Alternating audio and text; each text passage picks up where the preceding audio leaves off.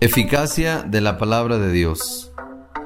El texto que afirma explícitamente la eficacia de la palabra de Dios lo encontramos en la carta a los Hebreos, en el capítulo 4, versículo 12.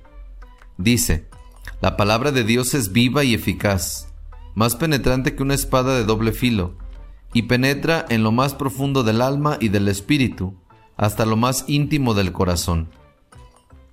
Además de este texto de la carta a los Hebreos, hay otros muchos muy significativos, como en Isaías capítulo 55 versículo 10 al 11, donde dice, Así como la lluvia y la nieve bajan del cielo y no vuelven allá, sino que empapan la tierra, la fecundan y la hacen germinar, así también la palabra que sale de mis labios no vuelve a mí sin producir efecto.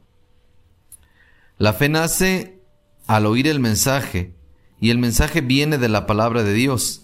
Eso lo encontramos en las cartas de San Pablo. Para ser exactos, en la carta a los Romanos capítulo 10 versículo 17.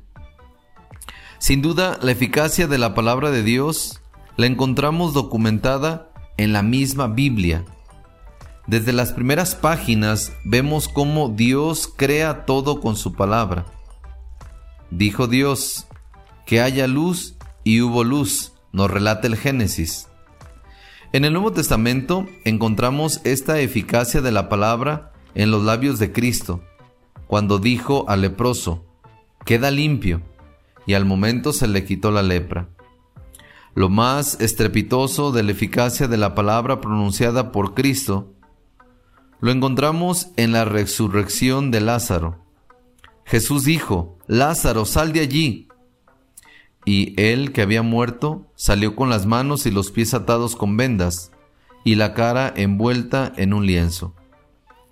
San Pablo, en sus cartas, previendo los ataques contra la fe de parte de los enemigos, encomienda a los cristianos a la palabra, que puede edificar y dar la herencia a todos los consagrados.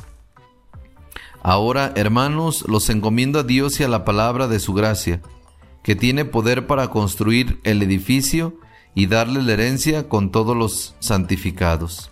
Eso lo encontramos en Hechos capítulo 20, versículo 32. También el Concilio Vaticano II nos recuerda la fuerza que tiene la palabra de Dios. En la Constitución Dogmática Dei Verbum, en el número 21, dice, es tan grande el poder y la fuerza de la palabra de Dios que constituye sustento y vigor a la iglesia, firmeza de fe para sus hijos, alimento del alma, fuente límpida y perenne de vida espiritual. En la segunda carta a Timoteo, otro texto importantísimo, San Pablo le recuerda que la Sagrada Escritura es inspirada por Dios y es útil para enseñar, para reprender y corregir y educar en la justicia, para que el hombre de Dios esté capacitado y preparado para hacer toda clase de bien. La palabra, pues, queridos hermanos, sin duda es alimento para que el espíritu de cada uno de nosotros pueda vivir. Bien dice Mateo capítulo 4 versículo 4, no solo de pan vive el hombre, sino también de toda palabra que sale de la boca de Dios. El mundo de hoy se va hundiendo en el vacío existencial, en la tristeza por la enfermedad y sobre todo porque no encuentra el camino que lleva a la verdadera felicidad. Al mundo de hoy le falta luz porque no conoce la palabra de Dios.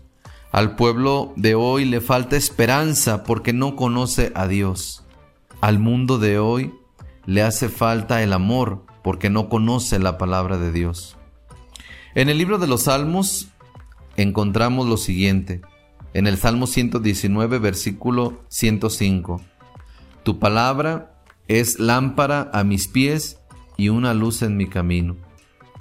Todas estas afirmaciones que hemos mencionado, que hemos encontrado en la Sagrada Escritura, solo se comprenden cuando hacemos la experiencia en nuestra propia persona. Y cuando crece el amor de Dios en nuestros corazones.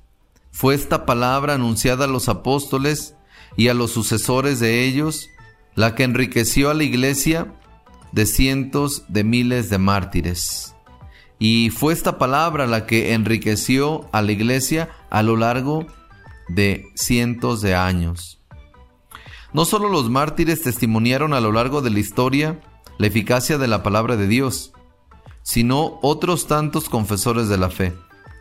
Recordemos al primer monje de Oriente, San Antonio Abad, quien obedeció al Evangelio que le decía, Anda, vende todo lo que tienes y dáselo a los pobres. Así tendrás una riqueza en el cielo. Luego ven y sígueme. Otros miles de santos se entregaron al seguimiento de Cristo al escuchar la palabra de Dios. Hoy son los nuevos movimientos apostólicos y los nuevos institutos religiosos los que experimentan y hacen experimentar la eficacia de la palabra de Dios. Los misioneros servidores de la palabra somos uno de estos últimos que hacemos constantemente esta experiencia esta palabra divina continuará dando luz, fuerza, valor y perseverancia si cuidamos el espíritu de sacrificio y generosidad. El pueblo necesita una luz que le permita descubrir la realidad y encontrar la mejor solución a sus problemas. Esta luz es palabra de Dios. La palabra de Dios que nosotros predicamos tiene una importancia capital en la vida de la sociedad porque lleva la fuerza suficiente para cambiarla. El mensaje cristiano es un mensaje que impacta y llega como hacha hasta las raíces más profundas de la vida de los hombres. En el dinamismo de la evangelización, aquel que acoge el Evangelio como palabra que salva, lo traduce normalmente en gestos sacramentales, adhesión a la iglesia y recepción de los sacramentos. Si la palabra de Dios no te dice nada, es signo de que te estás pudriendo. La sensibilidad a la palabra de Dios hace al hombre santo. La dejadez, en cambio, la dejadez a esta palabra lo hace prematuramente viejo.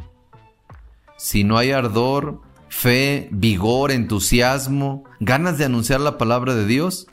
Quizás se debe a que no la hemos recibido con alegría, con sinceridad y con generosidad.